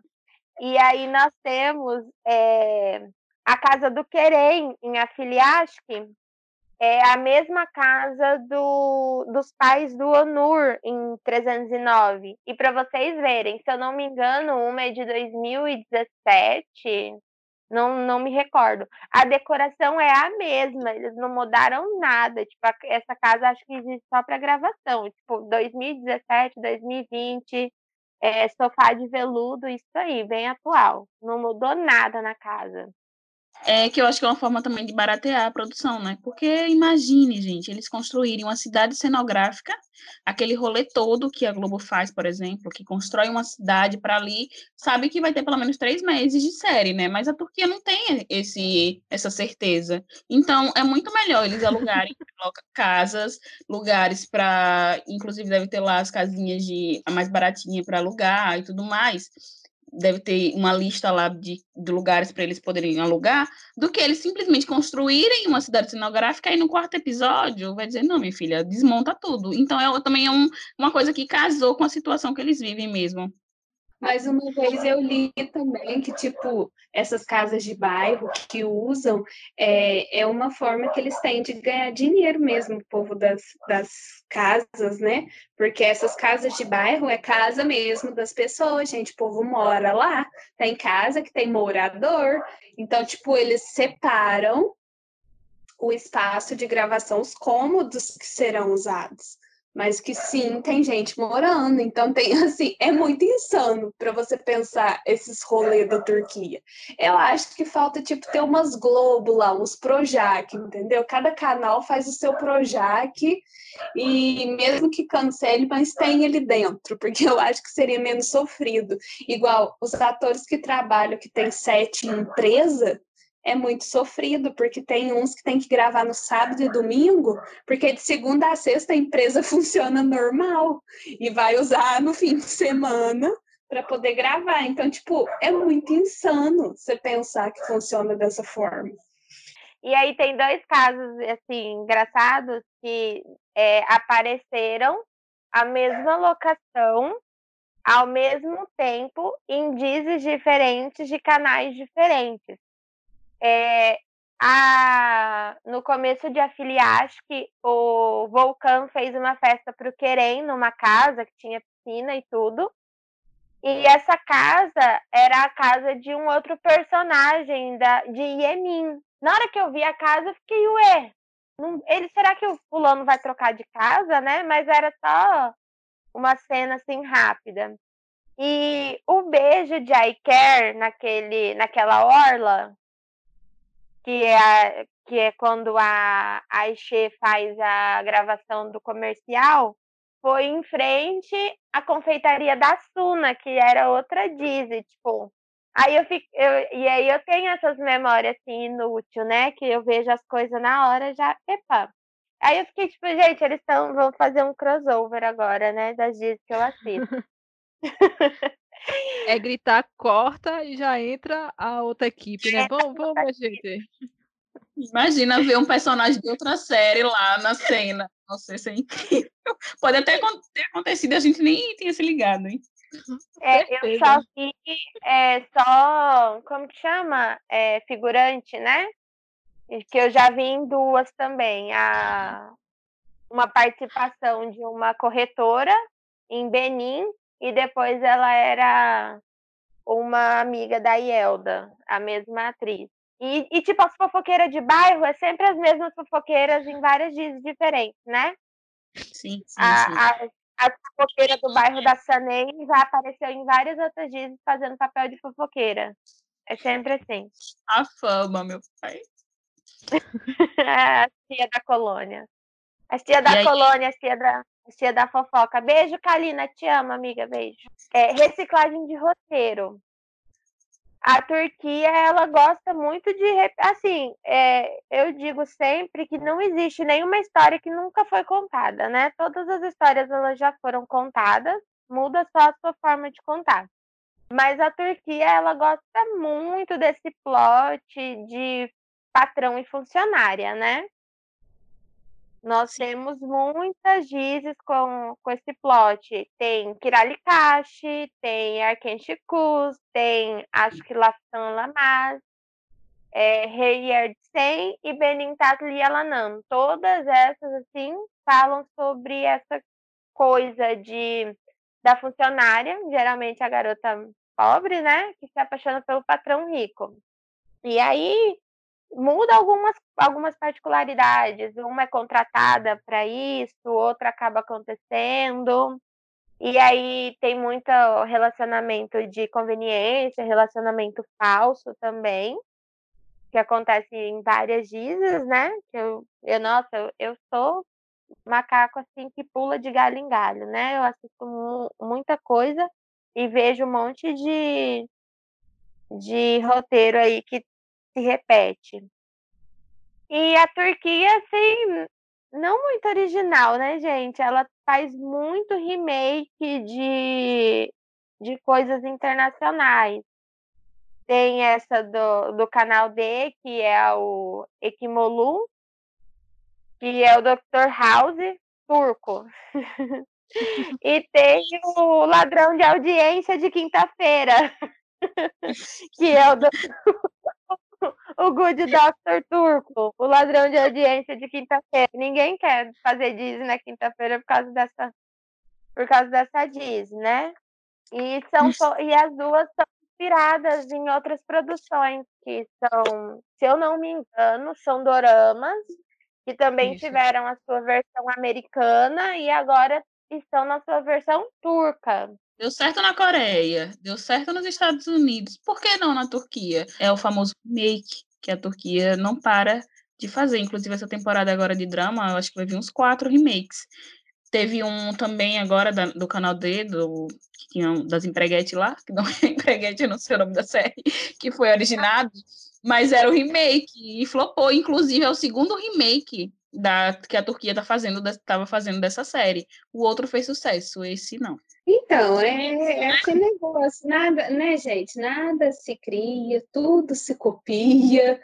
Os Estados Unidos fazem isso com suas séries, Turquia também faz. E, e é assim, e seja, seja que Deus quiser, a que for para ser, é porque pode dar muito certo, pode dar muito errado, porque também esse negócio de fórmula do sucesso é muito difícil, porque a Turquia é muito volátil ela tem fases. A fase, ela está, é, a Turquia ultimamente está na fase do doutor.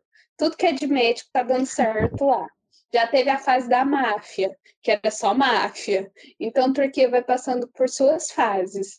E sobre esses plots que são muito repetidos, a única coisa que eu quero falar é que, gente, para de comparar, por favor, porque assim, tudo é cópia. Um copia do outro. Porque aí fala assim, não, mas Kirali que acha que, que criou. Não, mas aí foi a outra série que veio antes que criou. Aí vem, gente, é tudo cópia. Um copia o outro, vai aprimorando, ou às vezes dá tudo errado. Então, assim, Sim. aproveita a série. Se você gostou, continua assistindo. Se você não gostou, para de assistir. E tá tudo É. bem, não tem importância. E não Tá? De importa quem viu primeiro, não importa quem mostrou primeiro, é questão de gosto. Às vezes É. tal diz mostrou primeiro, mas você gostou de uma outra que veio depois e tá tudo bem também. É uma coisa assim tão relativa, né? Agora a gente, eu vou falar sobre essa questão da, das filmagens, né? Que são teoricamente longas, porque os episódios são compridos, mas eles não têm tanto tempo assim para gravar, porque toda semana tem um episódio novo, então tem que ser celery, né? E como que isso acaba, como que acaba atrapalhando, influenciando as dizes? É, um exemplo que a gente que eu posso usar é, são os atores que às vezes acabam adoecendo durante as gravações e eles precisam continuar gravando, principalmente se forem os protagonistas, né? E isso acaba influenciando porque a pessoa está doente às vezes e ela não pode ter um tempo para descansar, para se recuperar, porque a gravação não para, porque eles não têm um, um se vai passar o episódio que vai passar semana que vem, tá gravando hoje, eles não têm um fôlego. E aí, dois, é, alguns exemplos que tem é o Jan, em EK, que teve um problema de visão e eles precisaram incorporar no roteiro isso, porque ele precisava continuar gravando e era uma coisa que não dava para esconder, porque ele precisava usar óculos. A Asli, em Benin, que teve um problema no joelho, não podia andar, não podia colocar o pé no chão. Ela gravou vários episódios, é, sempre sentada. Eles tentaram ao máximo não falar sobre o problema enquanto dava. E aí eles colocaram ela para fazer várias cenas sentadas. E aí depois eles tiveram que incorporar isso arrumaram uma cirurgia, uma cadeira de rodas, e a pessoa tá lá convalescendo, doente, e tá gravando, porque, né, não, não tem como ficar em casa. E o Barish, em Kiralikashi, se eu não me engano, mas o dele ele conseguiu não gravar, né? Mas eles tiveram que criar um episódio especial que era só de flashback. E ele foi o único que não participou das gravações. Todos os outros atores interpretaram eles mesmos mais jovens e ele foi o único que não participou porque se eu não me engano ele estava com a pneumonia e aí colocaram um outro um rapaz para interpretar ele jovem. São casos que mostra que essa desorganização de, de gravação atrapalha muito influencia muito né e acaba acontecendo isso com os com os atores os atores reclamam muito disso, né? O Barish já deu declaração reclamando, Chalar já deu, já deu declaração reclamando, e já teve atores também que já falaram que não querem gravar séries mais, porque é muito pesado, preferem ficar no cinema. Sim, sem falar os horários. Agora mesmo em Senchal Capamã, a gente viu que alguns dias eles estavam gravando a madrugada toda, até amanhecer o dia. A Turquia é cruel porque, tipo, não é um período que eles vão passar gravando e depois vão descansar. Eles vão gravar até onde a série for. Então, se a série tiver 50 episódios, então imagina, gente, 50 episódios de duas horas gravando toda semana. É muito cansativo. E por isso que quando você vê, tipo, uma série lá de oito episódios, eles podem passar três meses gravando, mas ali é uma forma muito mais tranquila, muito mais calma. Então, a Turquia é assim, é... Gente, eu não consigo entender, não. Mas, assim, a gente ama essas séries, né? E não tem como elas acabarem, porque não tem como a gente viver sem elas. E aí, para prolongar, eles até tentam, né? Tipo, eles criam umas sequências longas, às vezes de, de coadjuvante, essas cenas de música, que os personagens ficam, tipo, quatro minutos se encarando sem acontecer nada, só a música tocando, para ver se dá uma esticada sem que seja algo muito trabalhoso, né? Mas é complicado. Eu acho que vendo, chegando assim, quase ao fim desse episódio, a gente consegue perceber como que essa desorganização prejudica no produto final. É, uma, é um monte de peças que estão todas colocadas erradas, que uma vai desencadeando a outra, né? Então, vem a audiência, você depende da audiência para saber se vai ter episódio, aí você não pode gravar cenas a mais, aí você depende de uma locação que não dá para gravar durante a semana, então é uma desorganização tão grande que acaba virando essa bagunça, que se, tipo, eles conseguissem sentar e se organizar, poderia fazer o negócio direito. Se tivesse uma temporada fechada, dá para gravar antes, você saber, poder se programar.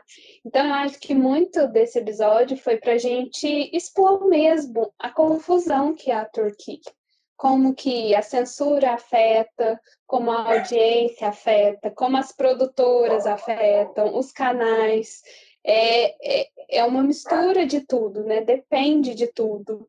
E aí acaba nessa confusão que a gente acabou de citar, esse monte de confusão uma atrás da outra. E agora a gente vai para o ASC, que é o quadro, né, que a gente indica alguma coisa relacionada à Turquia. Pode ser uma página, uma série, uma playlist, um canal no YouTube. Então, a gente vai saber o que cada uma trouxe para indicar para vocês, nossa convidada. Natália, o que, que você vai indicar essa semana? Eu vou indicar a Menina dos Meus Olhos. Eu vou indicar Hardai. Ela atualmente vai para a terceira temporada, né? Nós temos uh, o primeiro episódio mais assistido do YouTube. E ela é uma série que, assim, embora já esteja se prolongando, tem um plot muito bom e te faz ter, fazer muitas teorias. Eu gosto de teorias, sou meio terraplanista, então eu indico Hard Eye hoje. Hard Eye conta a história de um casal, a história do amor que nasceu da vingança. É tipo um Romeu e Julieta turco, né? Conta a briga de duas famílias, embora no começo só uma família brigue com a outra, porque uma das famílias nem sabe que tá no meio dessa confusão. E aí a gente tem toda essa luta do casal para primeiro se perdoar, depois se aceitar, ficar junto. E aí todas as, as duas famílias ficam nessa questão de contra o casal, né? E aí nós tivemos é, toda uma evolução, mas aí a gente ainda tá indo para a terceira temporada, não tenho como falar se vai dar, se tá tudo certo, se tá tudo bom, mas até onde a gente já assistiu agora, é uma Disney que, que encanta muito e ela sim tem alguns mistérios, né?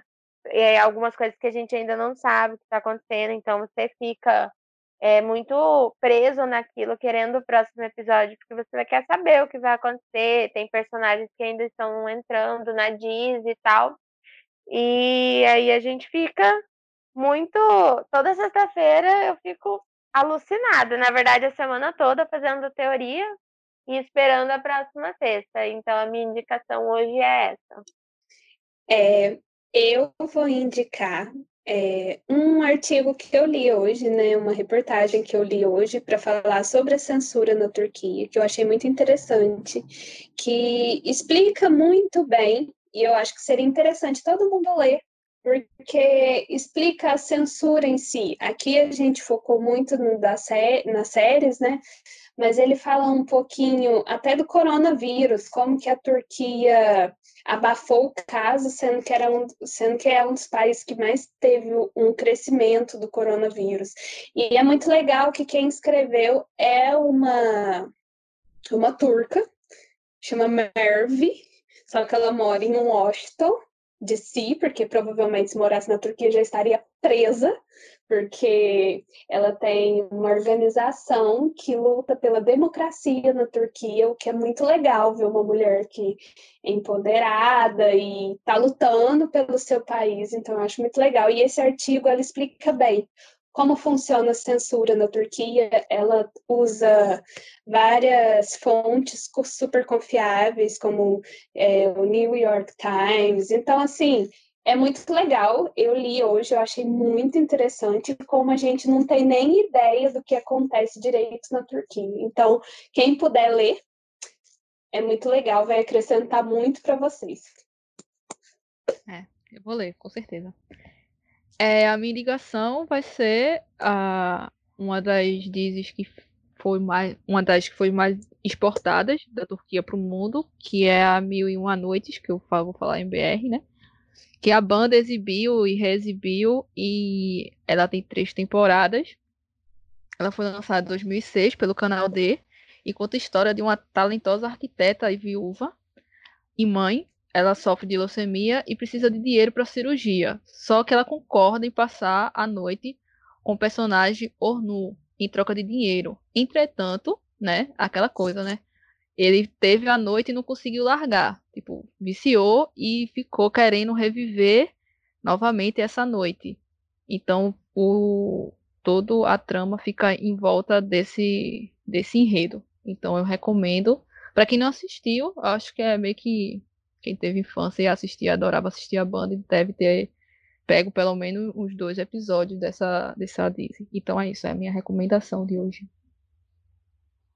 É, a minha indicação é uma das séries que foi multadas pelo beijo, que é por conta de um beijo, né?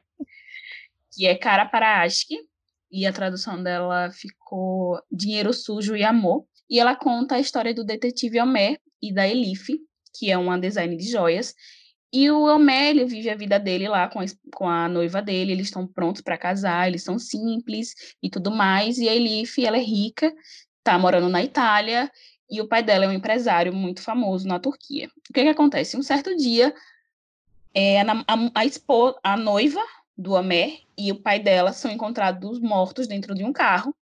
E aí fica todo mundo com aquela curiosidade, meu Deus, o que rolou, como esses dois se encontraram? Porque eles vivem vidas muito diferentes, ninguém nunca encontrou uma ligação entre eles. E claro que surgiu aquele boato que ela poderia ser amante e tudo mais, só que quem conhecia ela sabe, sabe quem conhece sabe, que ela não era daquela índole. Então eles, ele, é, o Homélio começa a ficar obcecado com isso, porque ele não acredita que a, que a noiva dele, tão pura e maravilhosa, poderia ser um amante. E aí ele encontra um diamante nesse carro, e também no quarto da, da noiva dele. E aí ele começa nessa busca de, de tentar entender o que foi que aconteceu, como, como aconteceu esse assassinato. E aí a Elif, ela volta para a Turquia também desesperada para tentar entender o que está acontecendo, e a irmã dela acaba sendo sequestrada e então os dois, o que une os dois é essa busca pela verdade e também ela busca ajuda dele para recuperar a irmã. Então eles começam a trabalhar juntos. No começo eles se odeiam muito. Então é aquela história que é, lhe deixa fissurado assim, sabe? Você fica querendo saber também o que acontece. Você se vê muito nos olhos dos personagens, querendo entender o que realmente aconteceu. E a história é muito linda, gente. O casal é muito maravilhoso, tem beijos maravilhosos, inclusive multado. E eu recomendo muito essa série. E agora a gente vai para o nosso feedback, né? Que é a mensagem que vocês mandam para a gente pelo Twitter, pelo Instagram, pelo Facebook. E a Natália vai ler para a gente o feedback dessa semana. Eu tô aqui com o feedback da Cláudia. E ela falou assim: Oi meninas, acabei de descobrir o podcast de vocês e estou amando. Ah, meu Deus do céu, perfeito. Se um dia vocês falarem de Istambul Gelin, Harjai ou Kivan, me chamem. Passo muito nervoso com esses três, mas estou amando demais. Parabéns e machalá. Cláudia, falei muito de Harjai hoje. Espero que você tenha gostado. Muito obrigada, Cláudia. Obrigada, obrigada, Cláudia. Beijo. Obrigada, Cláudia. Muito obrigada por seu pelo seu comentário. A gente quer agradecer a participação é. da Natália. Natália, você é, foi maravilhosa, obrigada, como sempre é. Ah, senti falta da divulgação do Burak Denis, porque tem que é, ter verdade. a divulgação dele. Ele fez pouco, a obrigação não, eu, não, eu quero ver Lane falando buraco de Nis direto nas frases, porque ela gosta da sonoridade. Ah, pronto, ah, pronto. Ele vai lançar uma série nova agora e eu, e eu vou fazer uma petição, sim, pra gente fazer um episódio só da série dele, pra ficar repetindo buraco de Nis, buraco de Nis, o episódio Eu quero. Aí vai ter que de novo, porque eu sou panfleteira do buraco de Nis. Com certeza, eu vou chamar a Natália. A gente, é, a gente é a fanbase do Buraco Denise no Brasil, viu, Natália? Entenda isso. Inclusive, eu queria agradecer sua participação também. Finalmente, né, o episódio chegou e gravamos aqui. E muito obrigada por ter aceitado o nosso convite. Obrigada. Obrigada vocês, meninas. Muito obrigada, viu? Ai, fiquei muito feliz quando fui convidada. Eu tava muito ansiosa para participar. e eu tô muito feliz mesmo, de verdade. A Laine, a Laine sabe. Comentei bastante com ela. E muito obrigada mesmo pela oportunidade, viu? E as nossas ouvintes, né, que a gente recebe muito, quer participar, gente, a gente vai tentar trazer todo mundo temas é o que não falta. A Turquia providencia muitos assuntos para gente. Então, ó, vai acompanhando a gente, vai ter enquete, vai ter as coisas que pode ser você daqui uns dias, daqui uns dias participando com a gente. Só uma coisa que eu queria falar, um adendo aqui, né? O famoso adendo, é... sobre as nossas plataformas, onde vocês podem nos ouvir. Porque às vezes nem todo mundo, né, a gente a prioridade da gente é sempre divulgar Spotify, mas a gente está em outras plataformas também. Essas semanas conseguimos o Deezer. É... O que foi um milagre. Assim, é, é, meio complicado às vezes a gente ir para algumas plataformas que não são distribuídas pelo nosso distribuidor. Então a gente está tanto no, no Spotify, no Deezer, também no Google Podcast, no Overcast, enfim, a gente está no infinito de, de plataformas. Então, provavelmente, se você tem aí uma plataforma de ouvir podcast, você pode dar uma procurada que a gente pode se instalar e vamos postar no nosso, nas nossas redes, que é o arroba tour cast, para vocês ficarem sabendo onde estamos. E é isso, meninas. Vamos, vamos, vamos. Esse episódio Ai, bom. Emocionada agora. Beijo. Tchau. Beijo, beijo. Tchau. Tchau. tchau. tchau. tchau.